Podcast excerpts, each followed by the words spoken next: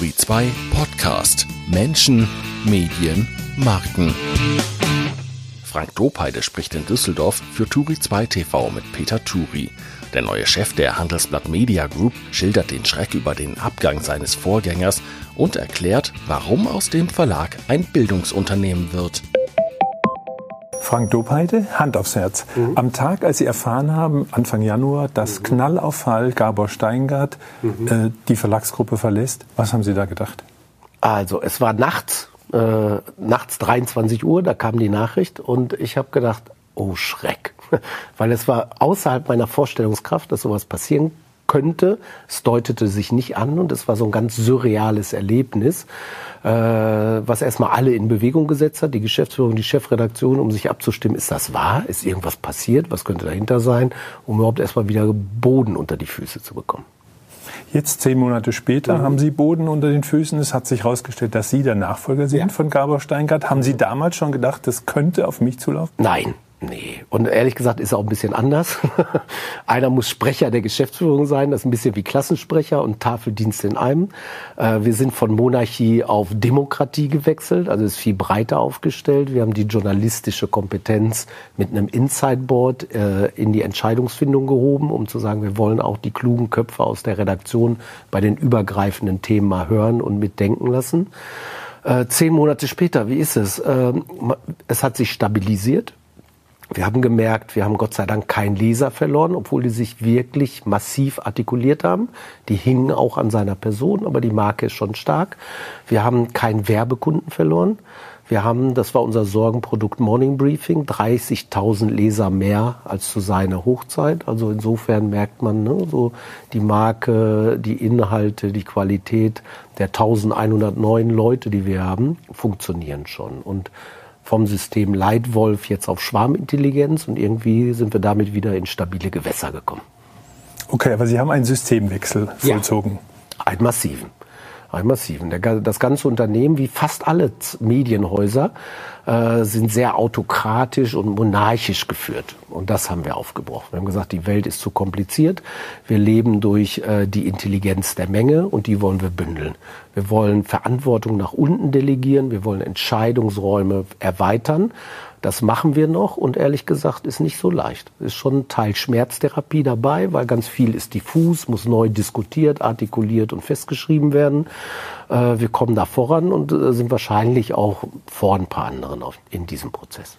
Also wenn Sie sagen, jetzt äh, äh entscheidet ein Kollektiv, mhm. Äh, heißt das, Gabor Steingart ist mit einer Person nicht zu ersetzen? Gabor Steingart ist auf keinen Fall mit einer Person zu ersetzen. Also 1109 strengen sich ein bisschen mehr an und damit kriegt man das irgendwie hin. Äh, seine, er als Galionsfigur fehlt das können wir nicht so leicht ersetzen. Wir können handwerkliche Dinge ersetzen. Ne? Unsere, unsere Marken sind qualitativ gut. Der Journalismus ist gut. Die gewinnen Preise auch ohne ihn. Das ist gut. Wir können das Neugeschäft akquirieren. Die Verbindungen ne? und äh, die Drähte zu den Unternehmen und zu den Werbentreibenden sind gut. Wir können unsere Leser an uns binden. Das ist alles gut. Also alles, was alltägliches Unternehmertum ist. Wir haben auch genug Ideen. Da sind wir stabil. Er als Galionsfigur fehlt. Wir wollen ja darüber reden, ob dieses ja. Kollektiv, was mhm. jetzt den Monarchen ersetzt ja. hat, trotzdem auch ein paar Ideen hat, ja. wie es vorangeht. Aber vorher wollten wir Sie ein bisschen kennenlernen. Mhm. Okay. Sie sind äh, Markenarbeiter. Sie steht bei mhm. Twitter in Ihrem Händel Markenarbeiter. Was zum Teufel ist ein Markenarbeiter? Also ein Mensch, der Marken liebt und der akzeptiert, dass eine Marke größer ist als ein Produkt.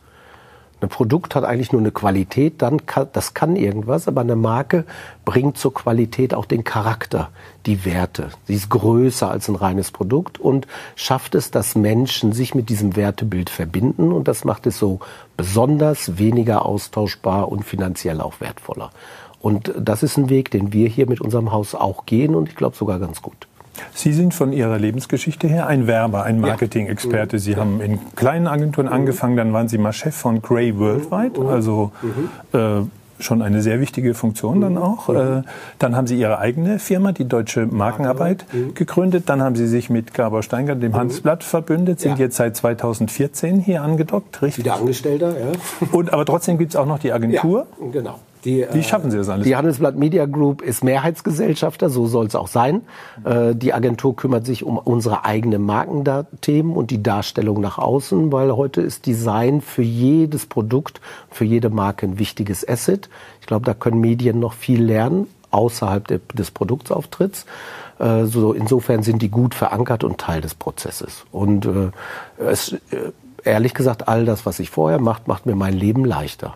Wenn man sich Medienhäuser anguckt, dann merkt man, die Zeitung ist heute immer noch so wie vor 350 Jahren, als sie erfunden wurde in Leipzig. Das gleiche Format, schwarze Buchstaben auf weiß, kommt äh, jeden Wochentag raus. Und jetzt wird es mal höchste Zeit, sich neu zu erfinden. Und ich glaube, da können Markenmenschen und Werbeleute ganz viel dazu beitragen weil sie den Menschen verstehen, weil sie über Consumer Insights nachdenken, weil sie über neue Produkte nachdenken, weil sie ganz viele Dinge, die man im Fast-Moving Consumer Good lernt, jetzt mal auf die Medienbranche übertragen kann, um zu sagen, manchmal ist das Timing, manchmal ist das Pricing, manchmal ist das Packaging entscheidend, äh, um neue Zielgruppen zu erreichen und daran arbeiten wir. Was heißt das jetzt konkret beim Handelsblatt? Machen Sie sich mehr Gedanken darüber, wie Sie das Handelsblatt verkaufen, als über die Inhalte? Ja, also ich auf jeden Fall, weil die Inhalte machen unsere Redakteure. Äh, da kann ich auch wenig mitreden. Ich kann immer eine Meinung haben und sie fragen mich auch immer und sind enttäuscht, wenn ich das nicht gelesen habe. Insofern mache ich das auch jeden Morgen fleißig. Aber die Inhalte ne, kommen wirklich aus der redaktionellen Produktion. Da bin ich gar nicht dran beteiligt. Wir können natürlich strategische Lücken entdecken, um zu sagen, hier fehlen uns Inhalte und wir glauben, ne, da ist äh, ein Gefäß, was wir wunderbar bedienen könnten. Also ich denke darüber nach, wie ist die Gesamtmediengruppe, und wir haben ja viele Marken, Handelsblatt und Wirtschaftswoche sind jetzt unsere Heldenmarken, ne? aber im Fachmedienbereich gibt es eine ganze Batterie, der Betrieb und der Aufsichtsrat und Reform und was wir noch alles haben. Äh, wie können wir das eigentlich möglichst zukunftsfähig aufstellen? Unser Verlag, der Handelsblatt ist 73 Jahre alt, die Wirtschaftswoche 93. was können wir tun, dass es noch 93 weitere Jahre gibt? Und das Erste... Glauben Sie denn, dass es in 93 Jahren noch die ja. beiden Marken gibt? Ja. Glauben Sie, dass es auch noch gedruckt gibt in 93 Jahren? Äh, vielleicht minimal. Ich glaube, dass äh, Papier eine Art Luxusgut wird, ähnlich wie es heute Armbanduhren gibt. Und kein Mensch braucht mehr die Uhr, um zu wissen, wie spät es ist. Aber es ist eine Dokumentation, was für ein Mensch bin ich eigentlich, was ist mir wichtig und du kannst ganz viel darüber ablesen. Und teilweise laufen unsere Kinder wieder mit Uhren rum, obwohl so. man denkt, mein einer Sohn hat sogar irgendwie eine Sammlung, wo man denkt, was will der mit Uhren?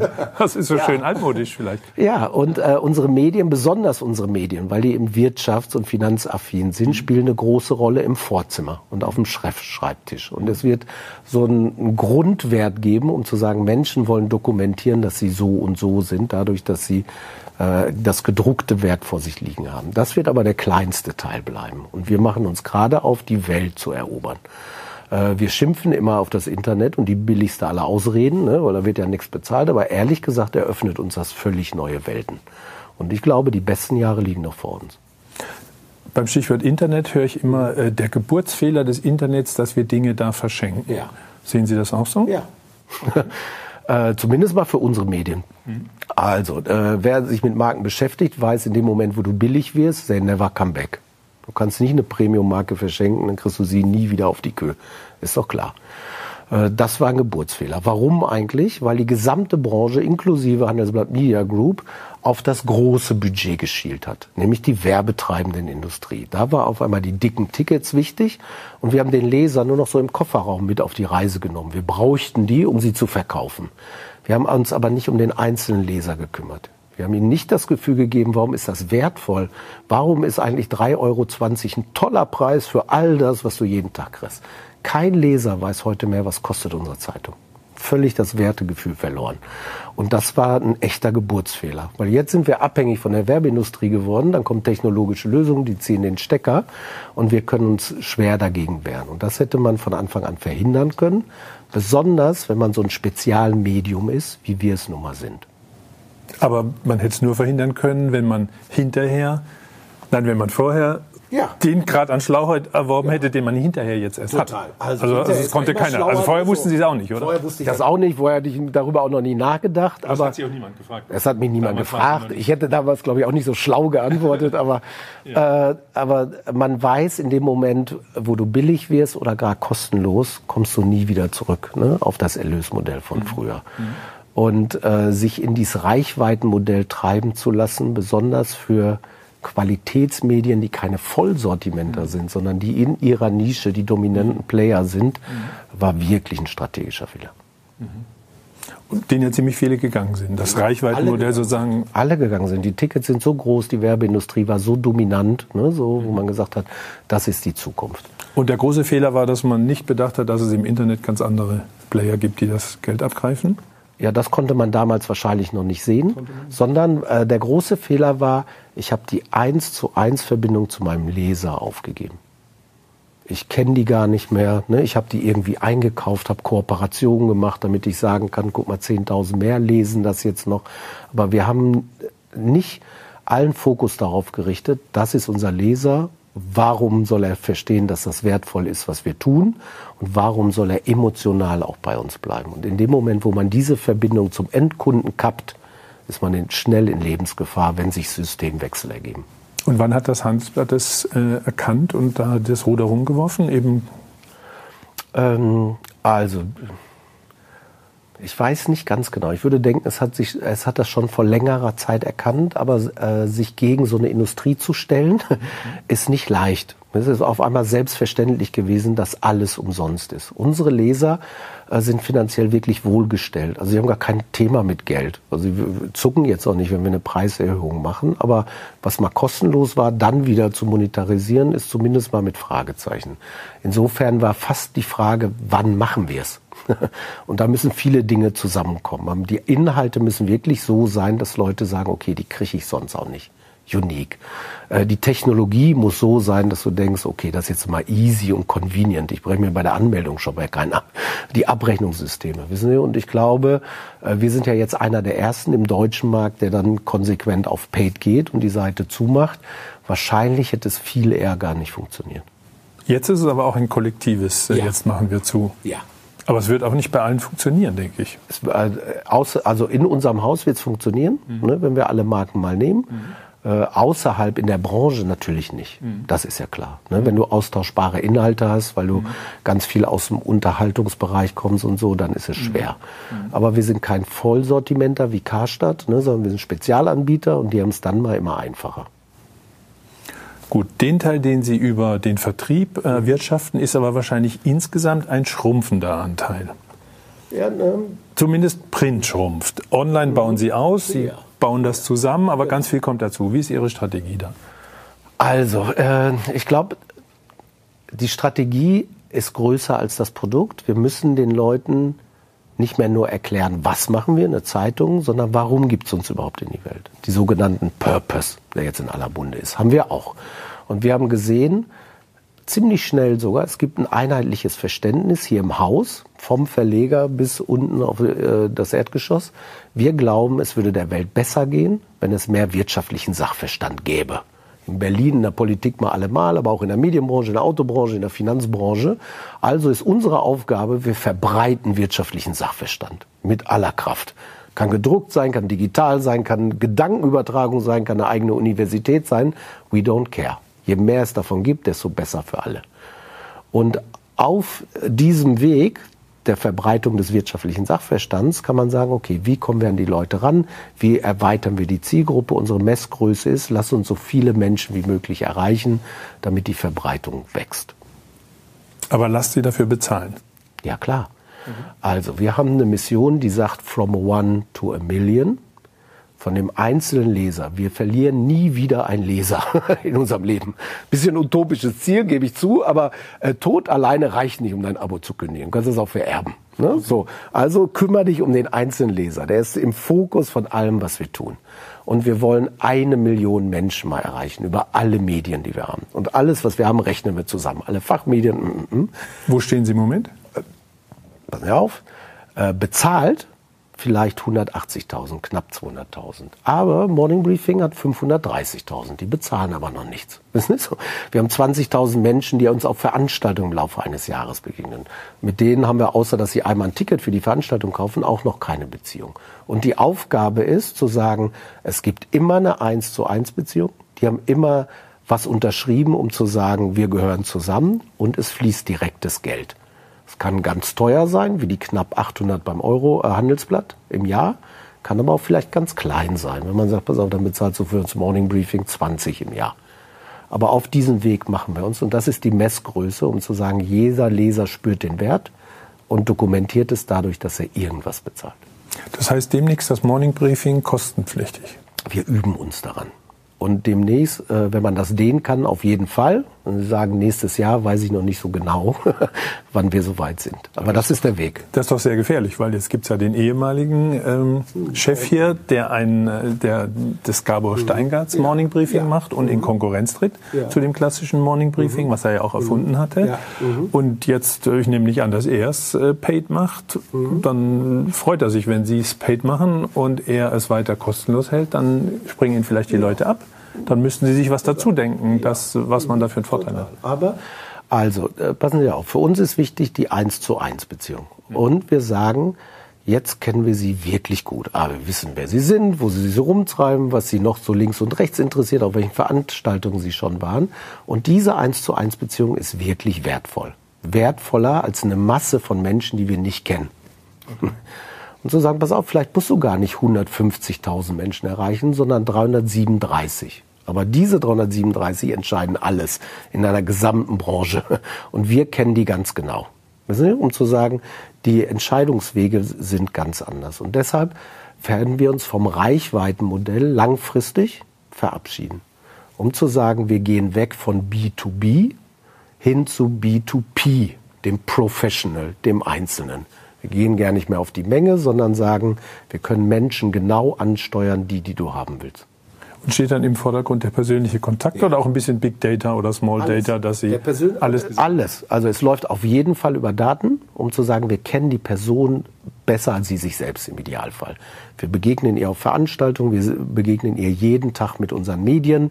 Äh, sie kann von uns zusätzlich Informationen abrufen, Studien, ne, White Paper, was auch immer, Archiv, so dass wir sagen können, okay, wir können diese Person wirklich gut einschätzen. Wir eröffnen einen Kanal, dass sie mit uns kommunizieren kann, zu sagen, und diese Community der Top-Entscheider, die erreichst du nicht so leicht und keiner kennt sie so gut wie wir.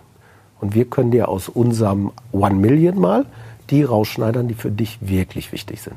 Wie weit sind Sie auf dem Weg, wenn das 100 Meter wären? Äh, sieben. also der große, große Weg geht noch. Äh, aber wir gehen ihn und wir merken, dass es funktioniert, ne? dass die Beziehung und die Bindung zu unseren Marken, zu allen hoch ist, äh, dass die Bereitschaft, sich auszutauschen, was von sich preiszugeben, mit uns in Dialog zu treten, wirklich groß ist. Äh, jetzt müssen wir die technologischen Systeme haben, dann müssen wir sie auch synchronisieren, dann müssen wir den Weg konsequent weitergehen. Äh, das ist noch was. Das heißt, die wichtigste Software im Haus ist nicht mehr das Redaktionssystem, sondern das CRM, das mhm. Kundenmanagementsystem? Und äh, die Redaktionen werden auch dahin kommen, dass sie sagen, pass auf, das ist fundamental, das müssen alle wissen. Und das ist dieser Individualbereich. Den steuern wir so aus, dich aus, wie du das möchtest. Turi interessiert sich absolut für Medien, dann kriegt der Handelsblatt Plus Medien. Oder Plus Medien und Kommunikationsleute, um zu sagen, so, das ist mein Profil. 70 Prozent gleich, 30 Prozent aber individuell. Und das wird in Zukunft kommen. Kommen wir uns deshalb mit Gabor ins Gehege? Null, glaube ich. Also es gibt ein paar echte Gabor-Fans, die werden rübergehen. Das hat er sich auch verdient, finde ich. Äh, Sind Sie selber? Ja, klar. Äh, Fan und Freund, ne? also so, sozusagen doppelt belastet. Und die ist nicht gekündigt, die Freundschaft? Nein, nein, nein, nein, nein, nein. Von keiner Seite, von andersrum auch nicht. Ne? Und er hat auch noch viele Freunde hier im Haus. So. Irgendwie ist uns das gut gelungen, äh, das in konstruktive Bahnen zu lenken. Gabor hat eine andere Perspektive. Er ist jetzt in Berlin da kommt eine politische Sehnsucht ne, und sein Interesse dazu. Okay. Da ist auch Wirtschaft mit drin. Wissen Sie? Und da ist auch Wissenschaft mit drin. Mhm. Aber wir haben die Wirtschaftsbrille auf. Wir wollen für Wirtschaft stehen. Da ist auch ein großer Apparat dahinter. Insofern gibt es vielleicht minimale Überschneidungen, mhm. aber ich glaube nicht, dass es wirkliche Konkurrenz ist. Okay, und ich bin mal stimmt. Sein Morning Briefing ist politisch, also weiter, stärker ne? noch. Mhm. Und äh, äh, dadurch, dass wir so wenig Abbruchzahlen haben, sondern zu sagen, eigentlich wächst das Morning Briefing. Gabor hatte in seiner Hochzeit 4,3 so als tägliche Bewertung. Wir haben jetzt 4,1 mit Hans-Jürgen Jakobs und Sven Affüppe. Also da fühlen wir uns auch noch im stabilen Bereich. Äh, äh, habe ich das Gefühl, viele lesen jetzt zwei, aber viel mehr passen auch nicht rein. Ne? Die einen aus Verbundenheit. Ähm, und ich bin nicht sicher, ob er seinen Bereich freilässt. Ich kann mir kaum vorstellen, dass er auf Reichweite geht. Weil am Ende ist das doch so eine persönliche Beziehung, die er mit seinen Lesern hatte und wahrscheinlich jetzt auch hat, bei denen, die er hat.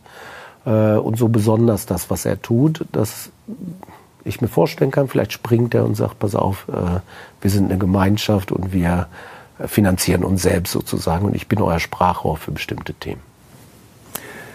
Wenn Sie Kundenbeziehungen ja. aufbauen wollen, ist das Handelsblatt da das einzige, das wichtigste oder nur eines von mehreren Mitteln, um an die Kunden ranzukommen? Kommt auf die Kunden an. Also Handelsblatt ist unsere Premium-Marke. Die steht für Dominanz, Exzellenz, Durchsetzung, Elite, ne? Status, Stolz, so. ähm, die Alpha-Tiere im wahrsten Sinne des Wortes. Es gibt eine breite Menge, wahrscheinlich so die größere, die haben da ein bisschen Scheu vor. Also, um zu sagen, pass auf, so bin ich gar nicht. Äh, die Vivo ist viel breiter, ein bisschen gestandener. Die Menschen interessieren sich für Vivo, aber äh, für Wirtschaft, sind aber keine Alpha-Tiere. Und insofern Handelsblatt ist ein Anspannungsmedium, montags morgens 6.30 Uhr, Rock'n'Roll auf dem Weg zur Arbeit. Wirtschaftswoche, psychologisch total anders, samstags nachmittags im Garten im Liegestuhl, Entspannungsmedium. Beide Mitte 40, beide männlich, beide beruflich erfolgreich, beide viel Geld. Aber die Psychologie ist total anders. Insofern ist es ziemlich leicht, unsere Marken zu sortieren und zu sagen, was bist du für ein Lesertypus und an welche Zielgruppe willst du eigentlich ran und was ist die richtige Marke für dich. Gut, jetzt haben wir viel von den älteren ja. Marken geredet, ja. aber Sie machen ja auch neue Sachen. Ja. Wir hatten da schon mal ein Vorgespräch vor vier Wochen. Da haben Sie mir ein paar ganz mhm. spannende. Sachen erzählt. Ich mhm. fasse mal so zusammen. Irgendwo ist die Handelsblattgruppe in Zukunft auch ein Bildungsunternehmen. Ist das, ist, trifft das? Ja, trifft. Also Sie sind fast im Geburtssaal. Äh, Ada kommt auf die Welt, unsere neue Marke. Warum eigentlich? Äh, so ähnlich wie das Format von Zeitungen, wie noch vor 350 Jahren ist, ist auch das Erlösmodell. Medien denken allen Ernstes immer noch, es ist Informationsvorsprung. Wo du denkst, Information in einer Zeit von großer Informationsüberflutung seid ihr irre. In jedem Markt, wo es zu viel davon gibt, ist es nichts mehr wert. Wenn es Information nicht mehr ist, was ist es denn dann?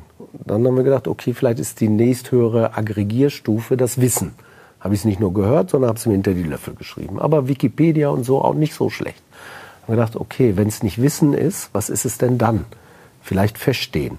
Okay, da habe ich es nicht nur gehört und auswendig gelernt, sondern ich kann es auf mich, meinen Job, mein Leben, mein Unternehmen übertragen. Und noch wertvoller als verstehen ist Handeln. Wenn ich es nicht nur auswendig gelernt und verstanden habe, sondern was damit tue.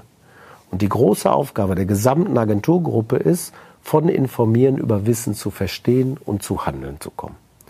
Und jetzt haben wir gemerkt, die technologische Entwicklung hat die eigenen Mitarbeiter abgehängt. Also bei uns im Unternehmen, aber fast in jeder Branche, in jedem Unternehmen. Wie versuchen eigentlich Unternehmen, diese Lücke zu schließen? Mit Lernmethoden aus dem letzten Jahrhundert. Zwei Tage Outside-Meeting, mittelmäßiges Hotel, scheiß Kaffee, schlechtes Flipchart, durchschnittlicher Moderator. Wo du sagst, genau so geht's nicht. Wir brauchen ein ganz neues Lernsystem. Und dann haben wir uns angeguckt, sag mal, der Markt der Weiterbildung in Deutschland ist 34 Milliarden Euro groß. Gewaltig. Jetzt nur professionelle Weiterbildung? Professionelle mhm. Weiterbildung. Also Firmen? Äh, inklusive VHS, ne, wenn wir die jetzt mal mit dazu rechnen. Ähm, 34 Milliarden Euro groß. Total atomisiert. Es gibt keine Medienmarke, die das professionell macht. Ne, alle bieten auch ein bisschen was an, aber zu sagen, berufliche Weiterbildung, mh. Wir haben aber journalistische Kompetenz in der Art der Aufbereitung der Inhalte, der Dramaturgie, der Aktualität. Hoppala, das ist aber interessant. Sollen wir nicht in diesen Markt gehen? Ja, und das machen wir. Angeführt vom Professor Miriam Meckel, ne, wie der Name schon sagte, äh, ist die Bildung sehr verhaftet, der digitalen Zeit auch. Und so sagt, pass auf, wir müssen heute schon das Morgen verstehen. Was brauchen wir, um diese Lücke zu schließen? Und wir machen das gehirngerecht. Wir machen große, inspirierende Themen. Veranstaltung. Wir brauchen Deep Dive, wo du handwerklich was lernst. Du kriegst jede Woche Schularbeiten auf. Und wir machen ein Inspirationsmagazin, wo du denkst, oh, das sind aber tolle Themen, interessante Leute, da will ich mitmachen. Und wir machen es ein Jahr lang. Und deshalb haben wir Ada äh, aus der Taufe gehoben. Ada Lovelace, die erste Programmiererin der Welt. Hab's noch keine Computer, aber sie konnte das schon denken. Um zu sagen, wir gehen mit zehn Partnerunternehmen die jeweils 30 Leute stellen, nächstes Jahr mal an Start, zwölf Monate und berichten darüber. funktioniert das gut, was funktioniert nicht so gut, äh, haben wir ein paar Learnings. Und wenn wir dieses Jahr Erfahrung hinter uns haben, dann öffnen wir es für die gesamte deutsche Wirtschaft. Weil wir glauben, wenn wir diese Lücke nicht schließen, kriegt der Wirtschaftsstandort Deutschland ein Problem. Und kriegt vielleicht auch die Handelsblattgruppe ein Problem, weil sie Zukunftsfelder be äh, bearbeiten muss. Also sie arbeiten ja, für die Gemeinde, genau. Gemeinschaft, aber sie arbeiten genau. auch für, an der eigenen Zukunft. Wir arbeiten an der eigenen Zukunft, genau. Und äh, für uns ist wichtig, dass die Gemeinschaft so groß wie möglich wird. Dafür müssen wir Geld verdienen, aber wir haben es nicht umgedreht. Also nicht Gewinnmaximierung ist das oberste Ziel, sondern wir brauchen das, damit wir das oberste Ziel Verbreitung wirtschaftlichen Sachverstands maximal umsetzen können. Und zahlen soll am Ende der, der sich bilden lässt. Ja. Und Sie gehen aber nicht an Einzelpersonen, sondern Sie haben jetzt erstmal zehn große Firmen. Genau. Jeder schickt 30 Leute da rein. Ne? Das sind so unsere Pioniere, die probieren es am eigenen Leib aus, sozusagen, ob es funktioniert. Wir messen das, um zu sagen, haben wir mehr Impact gemacht als andere. Äh, wie ist der Impact im Unternehmen? Weil die sind dann natürlich auch ein bisschen Vorreiter. Und wenn wir dann handlungssicher sind, ist es wie ein offenes System, wo jeder mitmachen kann und dann können sich irgendwann vielleicht auch mal Einzelpersonen. Und ich habe gedacht, ADA wäre eine Vierteljahreszeitschrift. ja, äh, ist sie auch, aber eben auch. Und äh, das ist, äh, ADA findet nicht am Kiosk statt, sondern im Gesamtleben. Wir wollen Weiterbindung mit allen Sinn machen. Und am Kiosk muss es deshalb sein, um die Begehrlichkeit zu schaffen, um zu sagen, das ist interessant, das ist draußen im Markt, das behauptet sich auch und ich bin Teil eines ganz exklusiven Programms. Die Erlöszukunft von ADA liegt nicht am Kiosk. Ist ADA dann noch ein Medium oder eine Fortbildungsinstitution? Oder ist die Zukunft eines Mediums wie ADA eben dann ja, das, so. die Bildungs... Ich glaube, zur Information muss Qualifikation kommen, weil Journalisten ne, mit ihren Fähigkeiten äh, auf Aktualität zu reagieren, Inhalte aufzubereiten und so vielen anderen überlegen sind. Und ich glaube, das ist ein sehr zukunftsträchtiges Feld. Also dann wäre ADA eigentlich dafür da, dass Sie Ihr Bildungsgeschäft machen können. Ja. Ist dann das Handelsblatt irgendwann nur noch dafür da, dass Sie auch so Nebengeschäfte oder kann man Nebengeschäfte dann noch sagen? Nee, also, äh, also wir sind ganz konsequent. Wenn wir sagen, wir sind eine Gemeinschaft zur Verbreitung wirtschaftlichen Sachverstands, dann heißt das was? Dann heißt das, das Wort Abonnent ist falsch. Beschreibt ja das Gemeinschaftsgefühl nicht richtig. Also streichen wir das und machen dich zum Mitglied in Europas größten Wirtschaftsclub. Kannst du alle Archiv, alles, was wir so haben, gehört dir. Welcome to the club. Dann heißt das aber auch, Zigarren, Wein und so geht nicht mehr. Was hat das mit wirtschaftlichen Sachverstand zu tun? Ja, man kann mit Shop Geld erlösen, mh, aber wir nicht. Das heißt, man hat so einen Korridor, wo man sagt, man ist ziemlich klar, was man abschneidet und nicht tut und worauf man sich fokussiert. Wir kommen immer aus journalistischen Inhalten, aus einem Plattformgedanken und aus der Interaktiv mit einem Menschen, Interaktion aus, ähm, mit einem Menschen am anderen Ende. Und ob das jetzt in Zeitungen stattfindet oder digital stattfindet oder äh, im Bildungsbereich stattfindet, trotzdem ist das Setup immer gleich. Und man kann möglicherweise Inhalte auch zweit- und dritt verwerten, die man ja sowieso schon mal hatte. Und die Leute, die jetzt bei Ihnen dann arbeiten für ADA, sind das noch Journalisten ja. oder sind das äh, Tra Tra Trainer oder Entertainer ja. oder Vort Vortragen, Vortragskünstler? Alles. Alles. Also wir kommen aus der Inhaltlichkeit, insofern haben wir keine Zauberkünstler und sowas, ne? sondern äh, Menschen, die schon wissen, worüber sie reden. Es sind Journalisten, das ist der Kern. Damit fängt alles an, weil die detektieren, das sind die wichtigen Themen, das sind die wichtigen Köpfe. Darüber müssen wir uns Gedanken machen.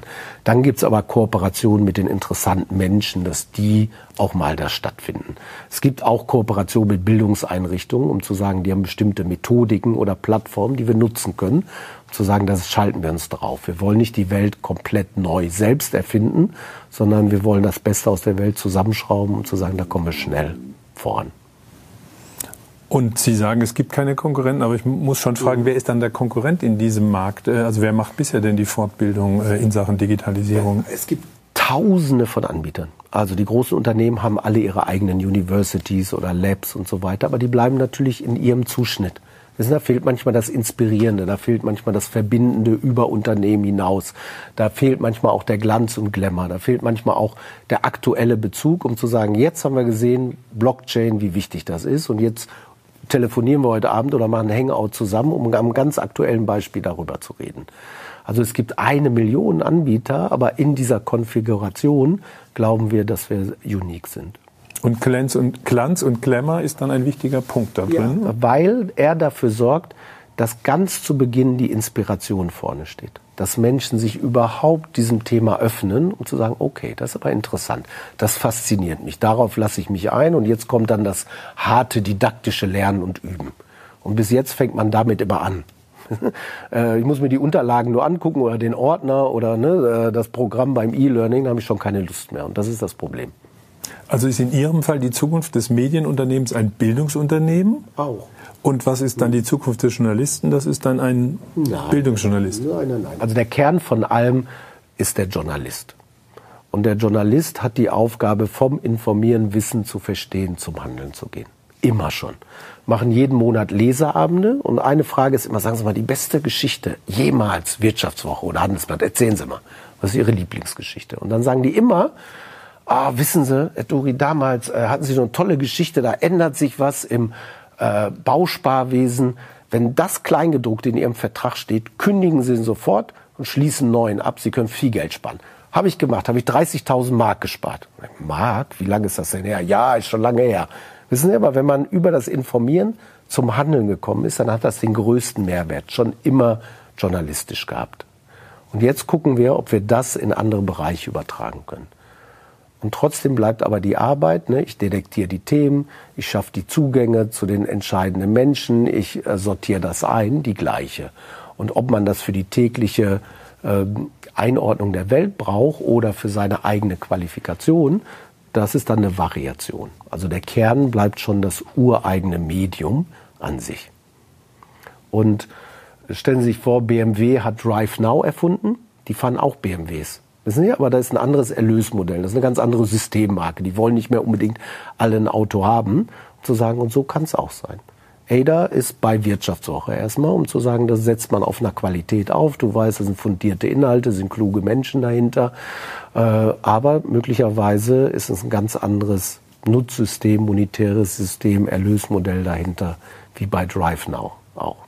Also was DriveNow für BMW ist ADA für Handelsblatt, aber DriveNow hat am Ende mit dem Konkurrenten Car2Go fusioniert. Ja, fein. Aber Sie sehen gar keine Konkurrenten. Nee, und selbst wenn wir welche sehen und wir sagen, die helfen uns bei der Mission Verbreitung wirtschaftlichen Sachverstands, welcome. Also wir müssen nicht alles alleine machen, wir müssen auch nicht alles allein erlösen. Aber wenn das für uns sich rechnet und auf unserer Mission weiterhilft, super alle Formen von Kooperation, Gemeinschaftsunternehmen, Integration denkbar, total. Und manchmal, äh, was ja interessant ist, Unternehmen haben wirklich viele Inhalte und haben die klug aufbereitet. Interessiert aber keinen. Die Menschen verstehen sie nicht oder wollen sie nicht verstehen und kommen nicht am Handeln. Wenn wir nur ein Träger sein können, um zu sagen, interessante, relevante Themen solltest du wissen, und deshalb beschäftigst du dich damit. Wir machen nichts außer die Tür auf, kann auch ein Weg sein im Bildungsbereich, ne? journalistisch natürlich nicht. Jetzt frage ich mich, wer hat sich das alles ausgedacht? Mhm. Dieter von Holzbrink, äh, äh, Gabor Steingart, mhm. Sie. Mhm. Wie kommt man auf so eine Idee, dass man sagt, die Zukunft mhm. von unserem mhm. Medienhaus ist auch ein Bildungshaus praktisch? Ja. Äh, entwickelt sich Schritt für Schritt. Also der äh, Satz Gemeinschaft zur Verbreitung wirtschaftlichen Sachverstands kommt von Gabor und mir. Wir haben damals darüber nachgedacht, wie kriegst du diesen Mindshift hin? Wir brauchen wirklich einen Bruch. Und der erste Versuch von mir, ein bisschen armselig war, Handelsblatt ist keine Zeitung. Die Rolling Stones sind ja auch keine Schallplatte. Wahrscheinlich wissen die gar nicht, dass es Schallplatten nicht mehr gibt. Ist aber nicht so leicht. Ne? Redakteur sagt, ich sehe doch, dass das eine Zeitung ist. Was erzählst du mir doch beide? Und dann hat er formuliert, wir sind keine Unterabteilung der Holzindustrie befreit euch von diesem Denken.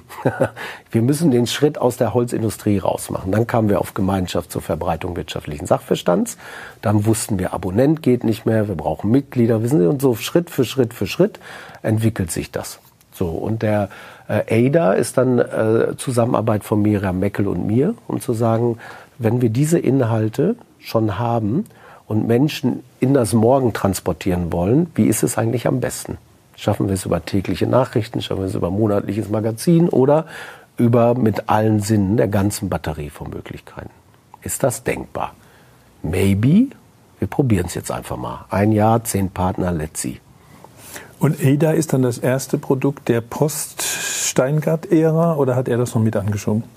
Äh, er, ne, er, er hat es anders angeschoben. Er hat gedacht, es könnte ein Quartalsheft sein, um zu sagen, Digitalisierung ist so äh, besonders, das verdient eigentlich ein eigenes gebundenes Werk. Und dann haben wir aber gemerkt, das ist eigentlich zu klein, das Feld ist breiter und chancenreicher, wenn wir ne, in diesen Weiterbildungsmarkt gehen. Die Idee von Miriam Meckel wird dann von Ihnen. Äh, wer hakt das ab? Welche, wie stark ist die Rolle von, äh, von, von Stuttgart, also äh, Dieter von Holzbrink? Ja. Also Dieter von Holzbrink ist ein kluger Mensch und erfahren. Und nebenbei noch der Eigentümer, der Verleger. Solche Dinge muss er am Ende absegnen und gut finden. Oh, alle fundamentalen Dinge. Wir verabreden einmal im Jahr eine Strategie, um zu sagen, so, das ist die Richtung, in die wir gehen wollen. Und dann wird Stuttgart äh, die Zügel locker gelassen, um zu sagen, dezentrale Führung, solange ihr on track seid, fein.